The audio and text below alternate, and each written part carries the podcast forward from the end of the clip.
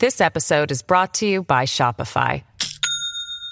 Do you have a point of sale system you can trust, or is it a real POS? You need Shopify for retail. From accepting payments to managing inventory, Shopify POS has everything you need to sell in person. Go to shopify.com slash system, all lowercase, to take your retail business to the next level today. That's shopify.com slash system. Does Monday at the office feel like a storm? Not with Microsoft Copilot. That feeling when Copilot gets everyone up to speed instantly? It's sunny again. When Copilot simplifies complex data so your teams can act, that sun's shining on a beach. And when Copilot uncovers hidden insights, you're on that beach with your people and you find buried treasure. That's Microsoft Copilot. Learn more at Microsoft.com/slash AI for all. Nacionpodcast.com te da la bienvenida y te agradece haber elegido este podcast. Buenos días, Madresfera. Dirige y presenta Mónica de la Fuente. Buenos días, Madre Esfera. Buenos días, Madre Esfera.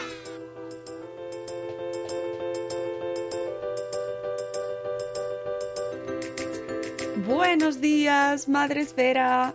Hola amigos, bienvenidos un día más al podcast de la comunidad de Madre Esfera, la comunidad de creadores de contenido sobre crianza. Volvemos un día más ya aquí recuperando las buenas costumbres.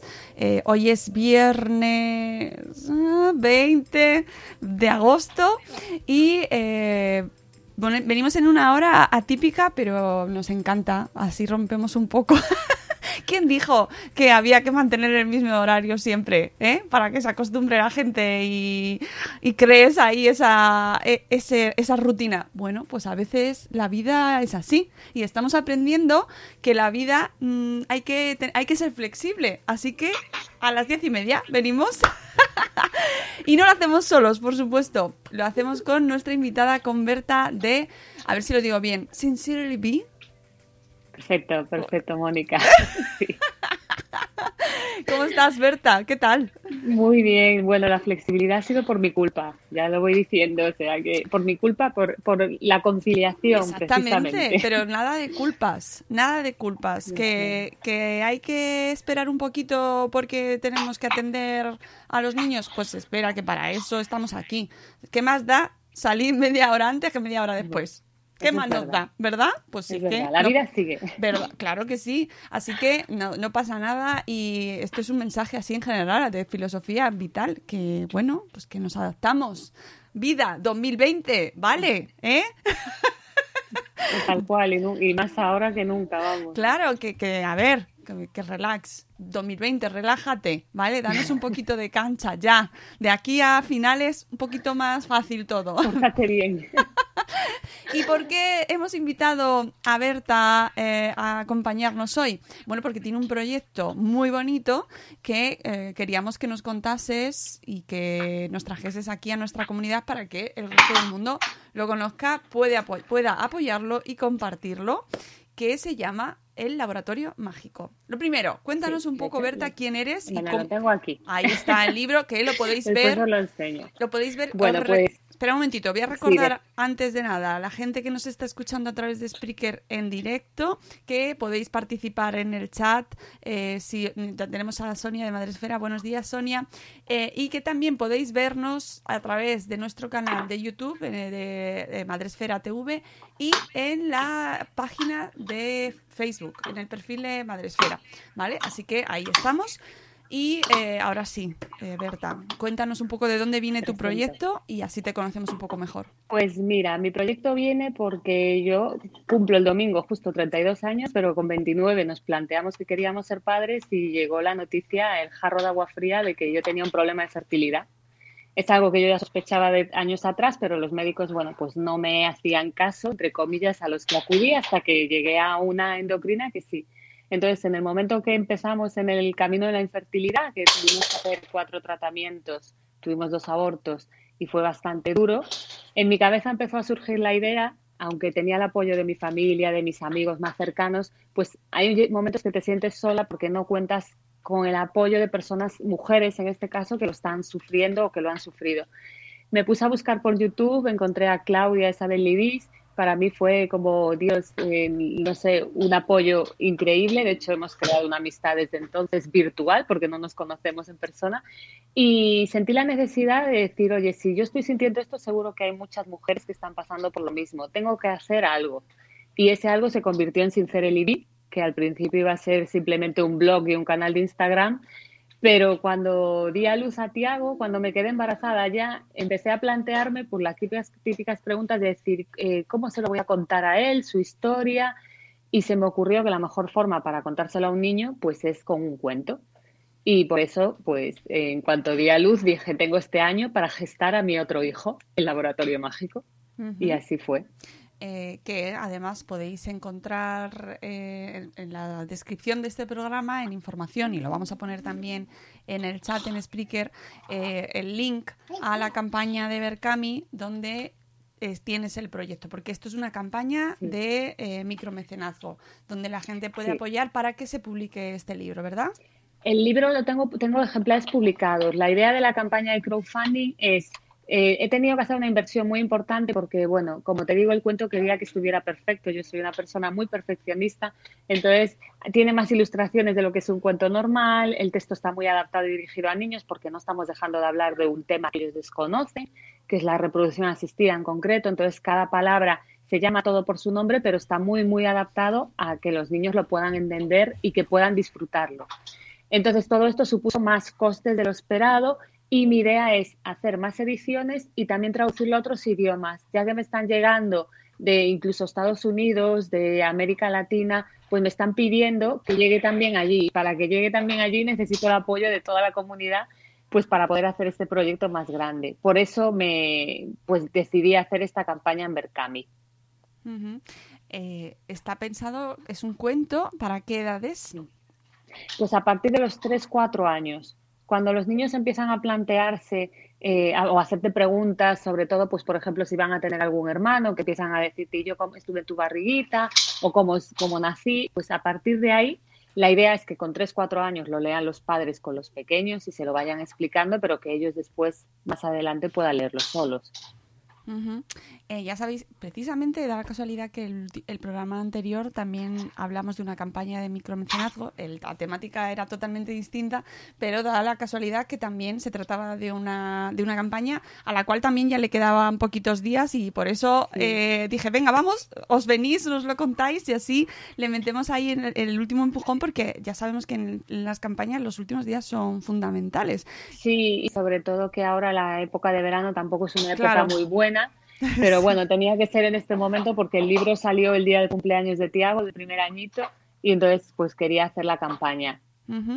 Eh, tienen, por supuesto, como todas las campañas de micromecenazgo, eh, tienen una serie de recompensas por los cuales la gente aporta su dinero eh, desde 15 euros, ¿verdad? Que es la colaboración altruista y les vas aportando, eh, bueno, pues recompensas, diferentes. ¿En qué consisten estas recompensas? Pues mira, quería que estuviera enfocado a, por supuesto, a los niños, que fuera algo pensado en ellos. Entonces tienen desde marcadores infantiles, tienen las típicas gomas de, de borrar, pero eh, bueno, de cochecitos, que siempre le hace gracia incluso para jugar. Y luego tienen, yo además de ser diseñadora y creadora de contenidos, pues soy instructora de baby signing. Entonces pensé que estaba muy bien porque además está muy relacionado, pues sobre todo para antes de que empiecen a hablar los bebés, los pequeños, pues eh, unir también y añadir eso. Por lo que pueden encontrar un ebook de mi formadora, de mi instructora, de Miriam Escacena, y también eh, un descuento para mi curso completo de baby signing. Oye, en el tema de la infertilidad y la reproducción asistida, eh, ¿por qué necesitamos darle visibilidad? Mm, ¿No está pues suficientemente ya instaurado en nuestra sociedad? No, de hecho yo cuando empezamos el primer tratamiento, una cosa curiosa es que la primera clínica a la que fuimos, antes de entrar por la puerta, ya cuando bajamos del coche, mi pareja yo lo veía súper nervioso iba mirando para todos lados con el miedo de que alguien nos viera entrar por la puerta de la clínica. Y, claro, yo me quedé en ese momento y dije, uff, qué atrasados estamos. y sí, eh, me he encontrado pues a gente que se lo he comentado y, lo han visto como mal, como diciendo, estás tirando el dinero, pues si no puedes ser madre, pues no eres madre, punto. Eh, me he encontrado gente que no sabe cómo, cómo hablar conmigo porque me está costando quedarme embarazada. Me he encontrado todo tipo de situaciones. Bueno, Tiago también os la cuenta. Estamos encantados Entonces- de escucharle. En- Entonces, pues por eso eh, me di cuenta que es que era un tema muy tabú. De hecho, las chicas que me siguen en Instagram, la comunidad que estoy creando, hay muchas que, que es como que lo llevan aún en secreto. Por eso, por, por, por una parte, no tener que contar, porque es verdad que en el momento que dices que estás tratamientos, pues la gente no lo hace por mal, pero incluso tu familia pues te pregunta y cómo ha ido esto, cómo ha ido la punción, cómo ha ido la transferencia, y a veces llega a saturarte, y otras es por vergüenza, como que por tener un niño a través de reproducción asistida o donación, cualquier método que sale de lo natural, pues es como que es menos niño. Es la mentalidad un poco que aún hay en las cabezas de, de algunas personas. Por suerte no son todas así. Ya, Y por eso considero que es fundamental. Pero parece mentira que, que se ve- siga manteniendo. Tú no te preocupes, mientras no se caiga la casa. parece mentira que, que se sigan manteniendo esas actitudes que las, las vemos, las vemos muy presentes en la sociedad, como bien dices, cuando además cada vez se producen más este tipo de, de situaciones, ¿no? La Es mujer que llega cada vez más tarde a la maternidad, a Sí. este proceso, a esta búsqueda de maternidad y nos encontramos cada vez con más problemas para tener hijos, con lo cual deberíamos estar ya ahí. es es- hay tantas alrededor, tantas parejas, tantas familias que probablemente hayan venido de tratamientos de reproducción asistida y no lo están contando por, por ese miedo, esa vergüenza, esa tontería, porque al final es una tontería, que, que tú al final dices, "Si estamos muchos en este club, en el club de la infertil pandi. Y, al- Efectivamente. y yo siempre lo digo, que la infertilidad, a ver, es un camino muy duro. Nosotros hemos tenido el milagro de Tiago, porque al final Tiago vino de un embarazo natural, pero a mí me ha aportado tantas cosas positivas que es con lo que me quedo. Me ha enseñado tanto, tanto, tanto a conocerme a mí misma, a priorizar, también a saber a quién está contigo realmente y quién no. Y al final, sobre todo, a conocerme, tanto físicamente como eh, interiormente, más en profundidad. Y con eso es con lo que me quedo. Y bueno, y además todo este proyecto bonito que viene a raíz de la infertilidad y todas las mujeres que estoy conociendo. Entonces siempre eh, cuando me escriben muchas chicas que con- te- con- tengo mucho contacto con ellas por privado en Instagram y están muy negativas, siempre le digo, de verdad, o tras un aborto, por ejemplo, que me escriben, Berta, ¿cómo gestionaste tú tus abortos? Y le dije, mira, mis abortos me siguen doliendo porque siempre lo van a hacer toda la vida, me voy a acordar de ellos, pero me he quedado con lo positivo. Y, y porque tú pienses, estés en lo más negativo y pienses que no hay nada positivo, busca profundamente porque lo va a ver. Y a eso es lo que te tienes que aferrar para seguir luchando, para continuar. Eh, te, te consultan muchas madres eh, que están Muchas. viviendo ese proceso y no saben cómo Muchísimas. contarlo al resto del Sí. mundo. Muchísimas. Y yo soy la primera que hay días que tengo de bajón, porque además lo viví en- durante los procesos. Siempre le digo lo mismo, es una montaña rusa emocional. La infertilidad es completamente como un día estás muy arriba, otro día estás muy abajo. Y yo lo he sufrido. He tenido cuatro tratamientos y en ninguno me he sentido igual. Y he tenido dos abortos y ninguno de los dos ha sido igual.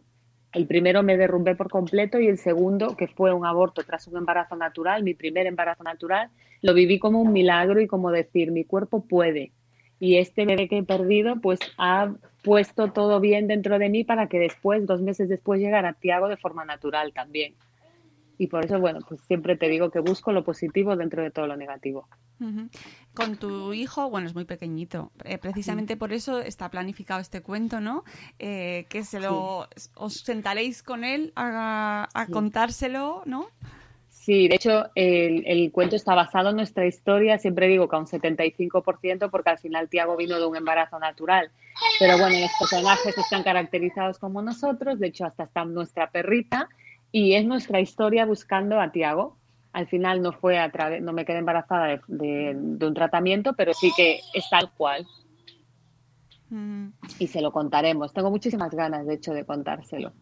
eh, bueno, y al, al- va incluido en el cuento también para contárselo a la familia, porque esto Pues eh, también Es que viene muy bien, sí, sí, yo creo que viene muy bien para que lo, para que lo cuenten en familia, fuera solo del núcleo de padre, madre, eh, que sean pues abuelos, tíos, primos. A mí me pasó una cosa muy curiosa.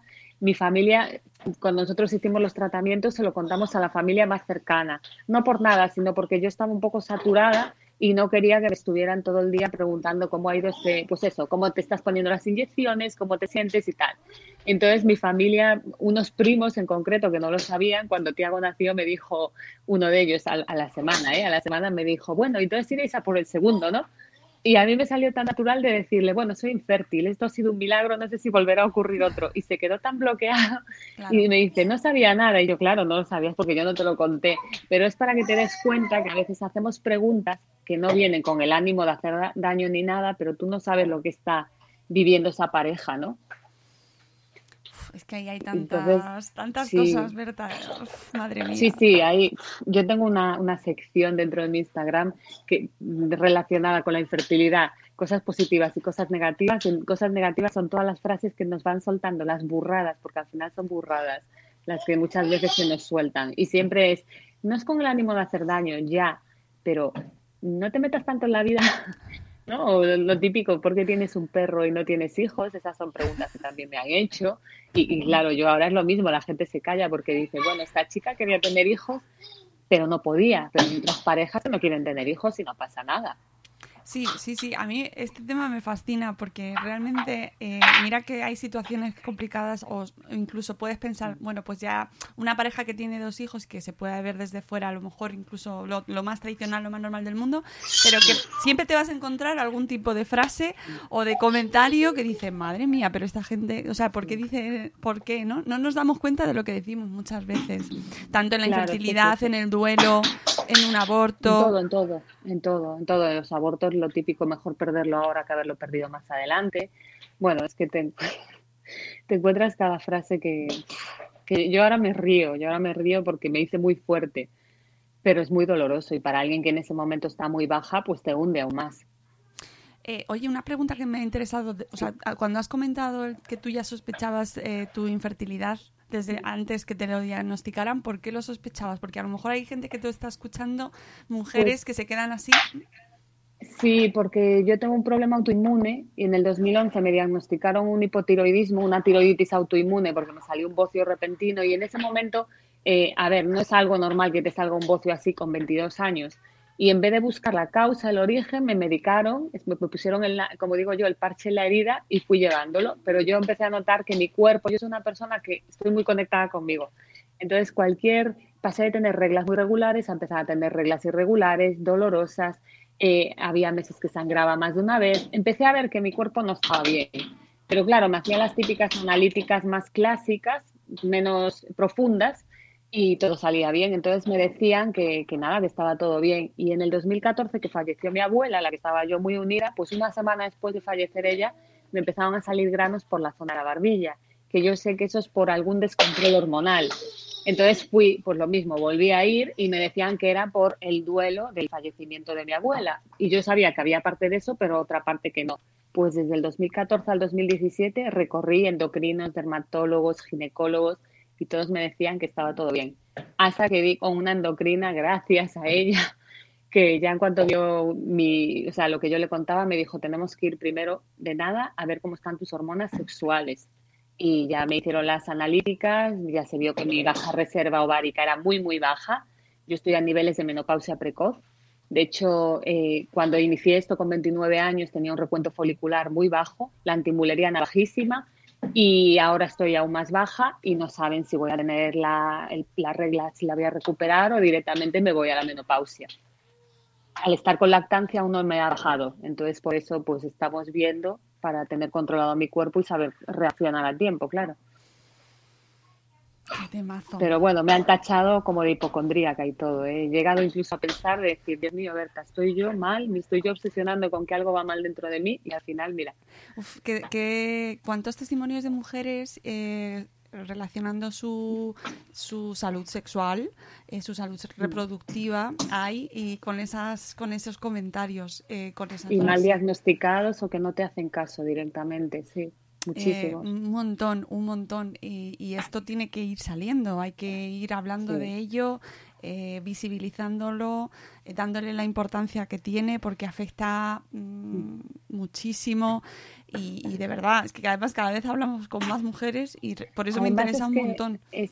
por eso lo digo también, el cuento también lo hice con la idea de que los niños hablen de la sexualidad desde edades tempranas, que la conozcan, que no se le disfracen los nombres, incluso que se hable tal cual las cosas como es, obviamente adaptándolo a ellos, pero que lo conozcan, porque en el caso de que, por ejemplo, el día de mañana tenga algún problema de infertilidad en su pareja o lo que sea, pues podrá gestionarlo mejor porque sabrá que eso existe. Y no por eso estamos incitándoles a que sean activos sexualmente antes o, o algunas cosas de estas locuras que puede pensar la gente. Creo que nosotras, en el caso de las mujeres hablo, eh, se nos ha educado mal, porque eh, siempre hemos visto el tema de cuidado que te puedes quedar embarazada a la adolescencia. Y sí, hay muchas mujeres que se quedan embarazadas a la primera, pero lo normal, por desgracia, es que cueste un poquito más y que haya estos problemas.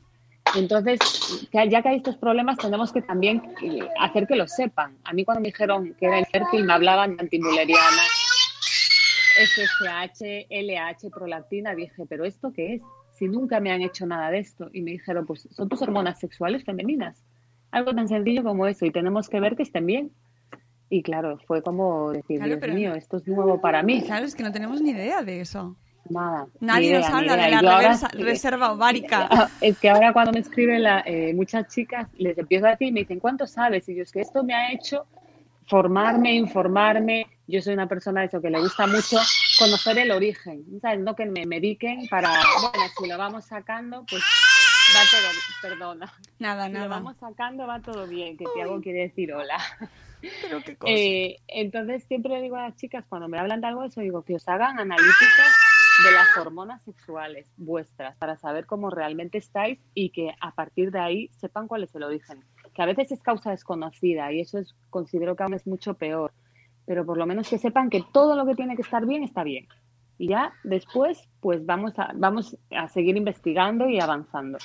Sí, esto me recuerda al tema de las reglas dolorosas, ¿no? De Igual. eh, mm, Igual. endometriosis, por ejemplo, ¿no? Todo, Que- todo eso. Sí, yo de hecho tuve unas crisis muy agudas, pues desde los 18 años en, en el lado derecho de mi cuerpo.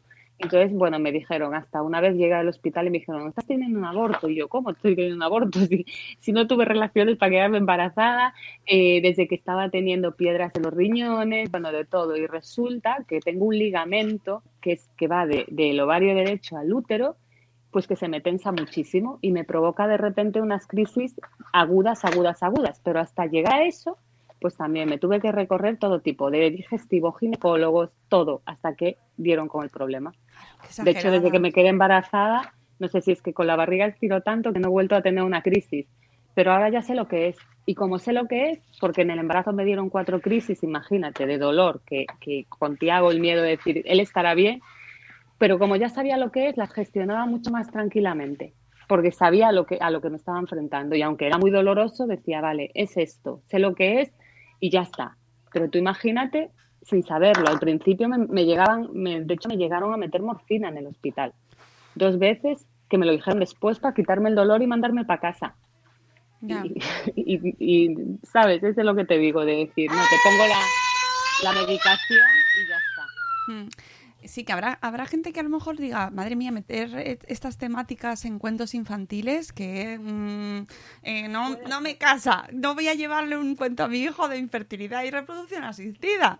No vaya a ser que hable de sexo después, pero es que es, es Cuidado, Berta, que- no. Se te oye un poco más bajito, no sé si es que han movido Ah. el micrófono o algo.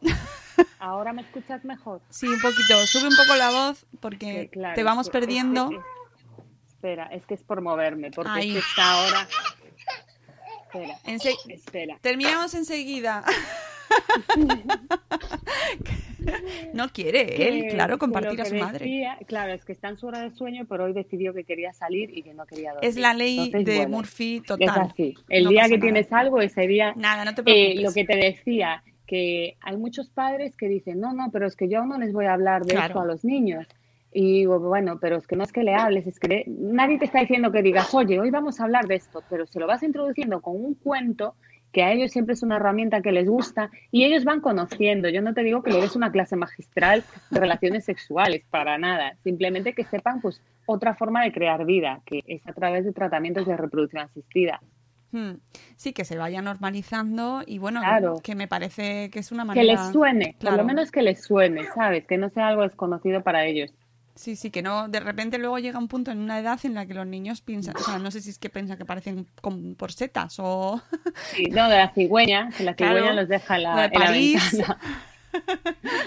o que mutan o no, no, oye, señores, va- se les va a dar más, se le da más credibilidad a versiones eh, tan surrealistas como que lo trae una cigüeña y no podemos hablar de, de que de- De lo del valor de la ciencia a la hora de ayudarnos a concebir, ¿no? Si lo pensamos un poquito, Total. Yo ahora pienso, mi hermano, aquí en Coruña, eh, bueno, yo soy de Santiago de Compostela, pero me acuerdo cuando estaba en el colegio, que debíamos tener pues igual nueve años o así, que íbamos, fuimos a Coruña de visita y a, al Domus, y allí hay una, como una cápsula en la que tú entras y estás viendo un parto de una mujer, tal cual. Y nosotros entramos, y fuimos de excursión y nos llevaron ahí. Y yo recuerdo a mi hermano que estaba mirando así y llegó a casa y fue lo primero que le dijo a mi madre, mamá, vi un parto. Claro, hubo madres y padres que se escandalizaron. ¿Cómo llevan a nuestros hijos? Y, y fue como, mira, pues ya sabemos lo que es y lo hemos visto en primera persona. Es verdad. Y mi hermano no se olvida, siempre dice, no me olvido de ese momento, que tenías que ver su cara, él un niño allí de ocho años mirando y, y estábamos todos diciendo, Dios, ¿esto qué es? Pero es lo más bonito, es lo más bon- para mí es lo más bonito, Hmm. porque estás trayendo vida al mundo, entonces tiene que ser algo normal. Pues Sí, no, estoy, total- estoy totalmente de acuerdo contigo y Mm. además lo hemos hablado en muchas ocasiones que hay muchas mujeres cuyo conocimiento de su propio cuerpo, de su propia fisionomía, eh, de, de su funcionamiento, de su, del funcionamiento de su cuerpo, sus reglas, sus menstruaciones, eh, todo eso es un misterio absoluto, como hasta si acaso hay parto, se ven en el parto quien se ve, ¿no? Y eso sigue siendo ahí un, un, un objeto, o sea, el cuerpo es algo eh, Sí, es misterioso. como, sí, lo más natural que es que tu cuerpo está preparado para dar a luz, pues lo hacen lo más como antinatural y lo más, lo que tienes que esconder, ¿no? Como que vas a parir, sí, y, y- pero no sabes muy bien cómo tu cuerpo está capacitado para ello. Sí, Por eso ese, también esa relación de parto, miedo. Yo me acuerdo cuando quedé embarazada, estaba de dos meses y me decían, ay Dios mío, ¿y el parto? Y yo, yo estoy deseando que llegue el parto. Estoy deseando porque quiero vivir ese momento. Y siempre que me preguntan ahora, lo digo, es que para mí fue, fue brutal, o sea, fue súper intenso el parto. Fue el trabajo más bonito que hice con Tiago. Y lo viví de esa forma y estaba muy conectada. Es verdad que me preparé mucho con un no parto, eh, mucho de respiraciones, de conectar con él y conmigo. Y entonces fue- para mí fue un parto maravilloso. O sea, viviría otra vez mil veces más, ojalá pueda vivir otra vez el, el, pues, el traer vida otra vez al punto. Ya. Sobre, sobre los partos os recomiendo y recuerdo a nuestra audiencia que tenemos un podcast con Ivone Olza maravilloso sobre el libro Parir, que es una delicia, es una maravilla ese libro. eh, Lo vi, lo vi, lo leí, me lo recomendó mi fisio cuando estaba embarazada. Maravilloso, maravilloso. Mm, haya sido madre, no haya sido madre, es un libro recomendado para cualquier mujer que esté interesada en este tema. Eh, de verdad, o sea, a mí me encantó, me gustó muchísimo y lo recomiendo un montón y, y creo que puede ayudar a muchas mujeres a, a vivir eh, su parto de otra manera o incluso a los que ya lo hemos vivido. Eh, yo lo estaba leyendo y era como, ay, pues mira, yo a lo mejor otro.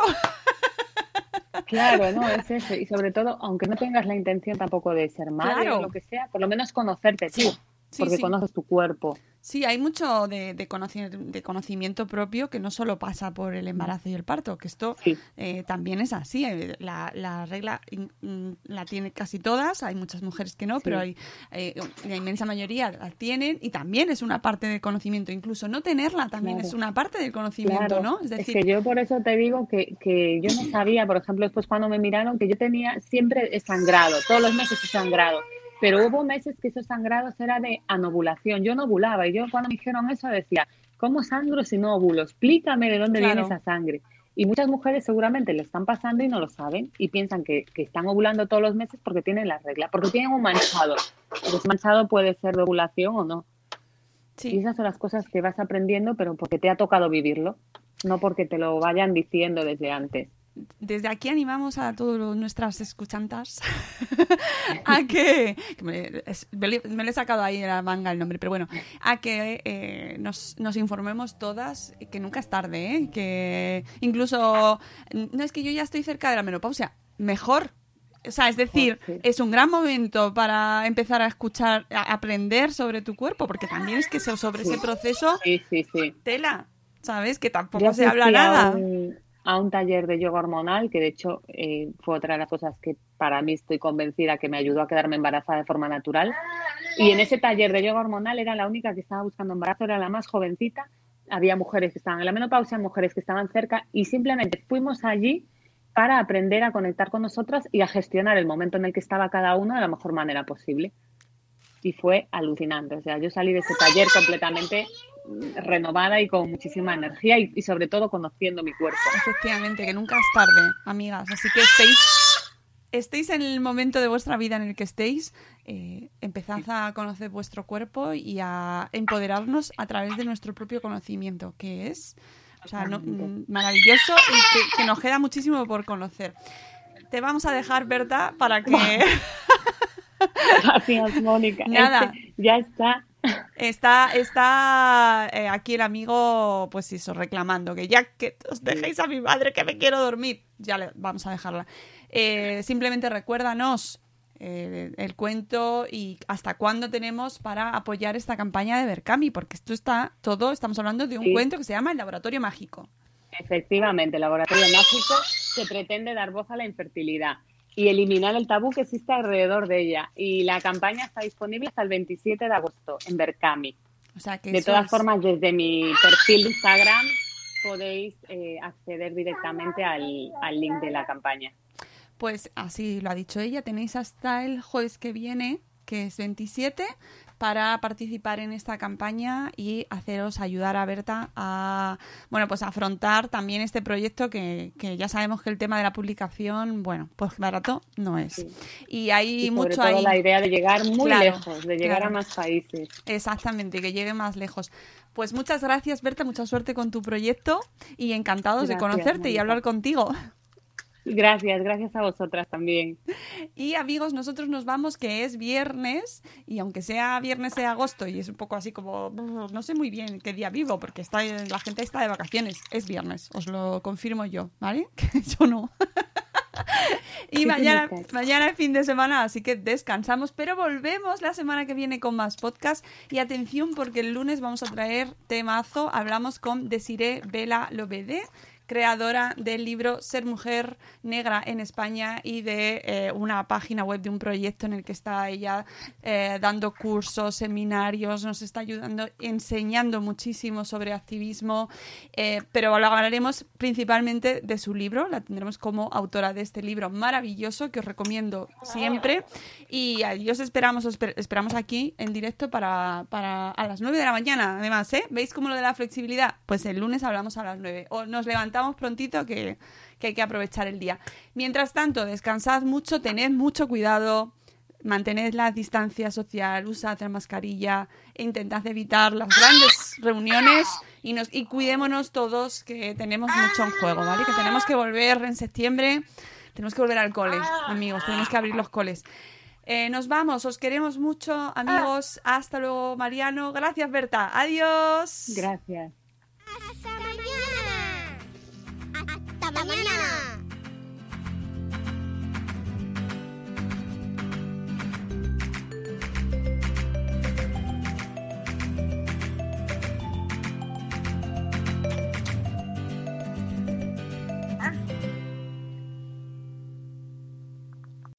As humans, we're naturally driven by the search for better. But when it comes to hiring, the best way to search for a candidate isn't to search at all. Don't search, match with Indeed. When I was looking to hire someone, it was so slow and overwhelming. I wish I had used Indeed. If you need to hire, you need Indeed. Indeed is your matching and hiring platform with over 350 million global monthly visitors, according to Indeed data, and a matching engine that helps you find quality candidates fast. Ditch the busy work. Use Indeed for scheduling, screening, and messaging so you can connect with candidates faster. And Indeed doesn't just help you hire faster. 93% of employers agree Indeed delivers the highest quality matches compared to other job sites, according to a recent Indeed survey. And listeners of this show will get a $75 sponsored job credit to get your jobs more visibility at Indeed.com slash podcast. That's Indeed.com slash podcast. Terms and conditions apply. Lucky Land Casino asking people what's the weirdest place you've gotten lucky? Lucky? In line at the deli, I guess? Aha, in my dentist's office. More than once, actually. Do I have to say? Yes, you do. In the car before my kids' PTA meeting. Really? Yes. Excuse me, what's the weirdest place you've gotten lucky? I never win and tell. Well, there you have it. You can get lucky anywhere playing at LuckyLandSlots.com. Play for free right now. Are you feeling lucky? No purchase necessary. Void where prohibited by law. 18 plus. Terms and conditions apply. See website for details.